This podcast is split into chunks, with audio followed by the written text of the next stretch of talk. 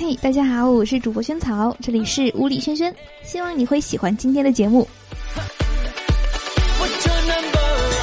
老婆呢给程序员的老公打电话说，下班呢顺路买一斤包子带回来，如果看到卖西瓜的就买一个。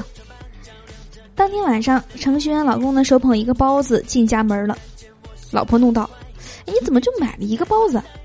老公说：“因为我看到了卖西瓜的。”如果看到卖西瓜的就买一个，不然就买一斤。这个老公的理解水平也是醉了。一年前呢，学校广场上献血，两百 cc 呢送一副修指甲的用具，四百 cc 送一个手表。你们班有一个美眉听说了，感觉很幸福，跑过去就问护士了，说：“哎，那一千 cc 送什么呢？”护士淡定的说。送一个棺材吧，喝这么多血这是要死啊！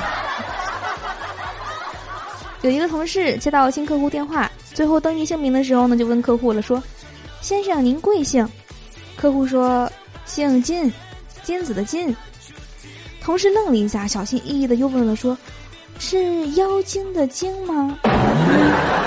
这个客服给听成精了，精子的精。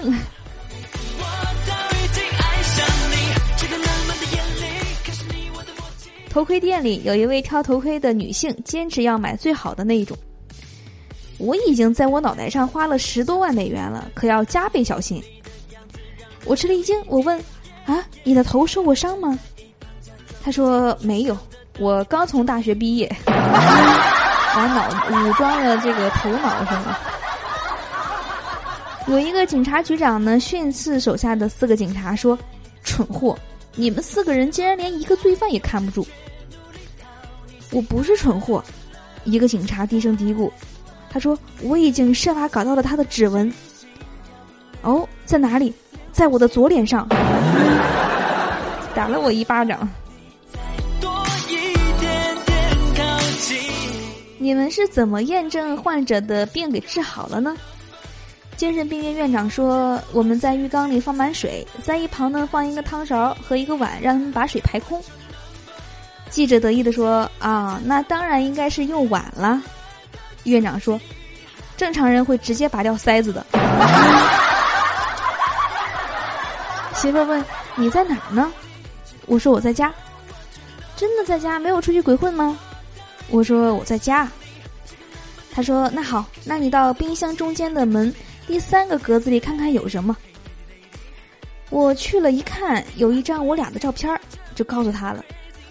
媳妇儿说：“嗯，那你在家呢，早点睡觉吧。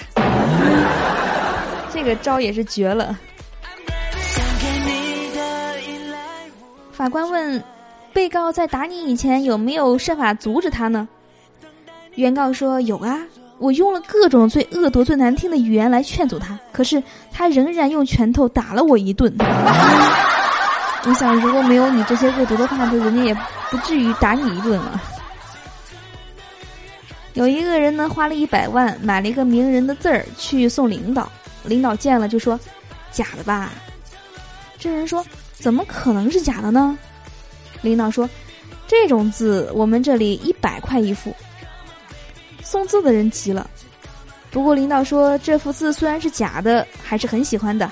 不过呢，我不能白要，那给你一百块钱吧。”送字的人悻悻离去了。可第二天，他要求的事情给办成了。于是呢，他恍然大悟。哎，这年头就是这受贿啊，就是收人的礼物也要找一个适当的借口，那真的是。有一个得了癌症的人呢，去医院做手术，给他做手术的医生呢都戴着口罩。那个人生气的说：“为什么做手术要戴口罩？”医生无语了，说：“嗯。”然后那个人又吼了一句说。我看你们是怕把我医死了以后被我认出来吧？病人也是不带脑子，太蠢了。好的，我是主播仙草，以上是我们今天节目的所有内容，希望你会喜欢。赶紧关注我们这档节目的微信公众账号，搜索“物理轩轩”这四个字，关注。然后呢，这样的话就可以每天第一时间呢收听到我们节目的最新内容，当然还有笑话的文字版。